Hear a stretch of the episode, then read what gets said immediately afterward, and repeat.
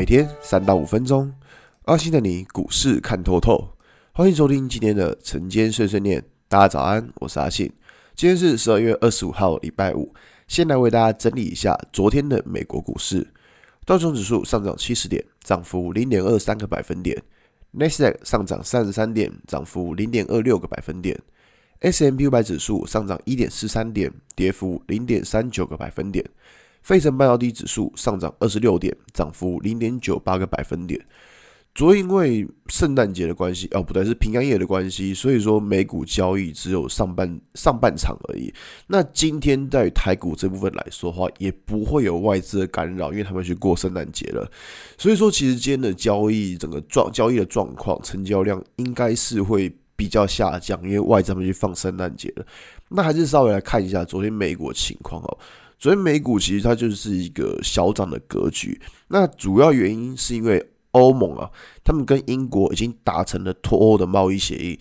我们知道那个英国脱欧这件事情真的是歹戏拖棚，拖了好久了。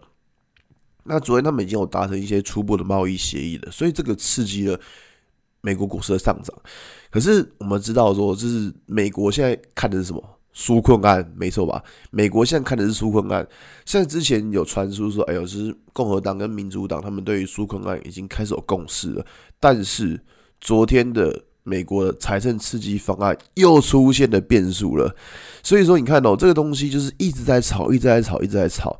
那昨天出现变数，就是说民主党他把。要刺激方案中一个六百美元的振兴现金，要替换成川普所提出的两千美元，然后最终然后被共和党否决，然后两党就开始就跟我们立法院一样，开始吵啊吵啊吵啊之类的。那总之呢，就是现在签署这些法案要川普同意。你看哦，川普要卸任嘞，川这些签署这些法案要川普同意，川普要卸任，他怎么可能会？这么呃简单的让你签署过的，你懂你懂我意思吗？他都要卸任了，所以说市场会认为说，其实我这边会觉得说，就是可能会到明年拜登上任之后，这些纾困法案会比较顺利可以通过。我觉得这是呃在纾困法案这一块。那当然最近可能还是会一些纷纷扰扰，就是说哎呀我纾困法案又过了，然后又又没过，又过了又没过之类的，好吧？那么还要看到台股。昨天台股其实已经就是可以看到最近的，反正就是因为外资放假的关系，所以一些大股票已经不太动，然后都动一些那种小不拉几的那种，像是太阳能啊，或是一些就是比较二线的股票。那其实说的这种状况，可能要等到呃，应该说可能要等到明年一月会比较好，因为外资今天放圣诞节嘛，所以明天的呃今天的交易量一定会比较少。那再来。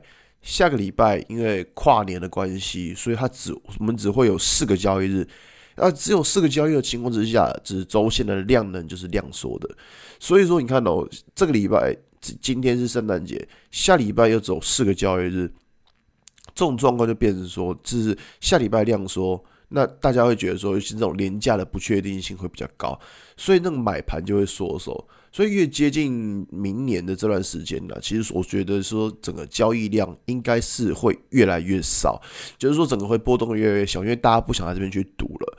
那所以说我呃在这边的操作，我觉得大家已经把主战场就放在明年的。那当然，明年的其实像是一些题材是蛮有蛮有意思的，可以看到最近投信在买什么 Apple Car 的一些概念股，可以看到像车用的概念股，诶，今年最近又蛮强的。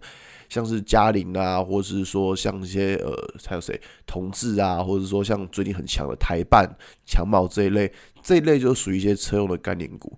那再来还有就是说，在五 G 的部分，像可以看到最近像是联茂啊、台药啊这些股票，就是今年没有什么动的股票，诶，最近好像都有一点点在动了。所以说，其实可以看到，现在资金可能已经有点卡位，就是明年的感觉了。只是说这种卡位明年也不是叫你说现在立刻进去买啊，只是说我们可以去观察，要是说明年到底会有什么族群，大家可能会比较留意。那在接下来也会成为一个就是我们选股的方向。我觉得大家大概就是这样子，好吧？那今天是圣诞节，也祝大家圣诞节快乐。那我们节目就到这边，不是，所以说今天的节目到这边了。那如果你喜欢今天的内容，记得一下追踪关注我。如果想知道更多更详尽的分析，在我的专案《给通勤族的标股报告书》里面有更多股市洞察分享给大家哦。阿信晨间碎碎念，我们下礼拜一见，拜拜。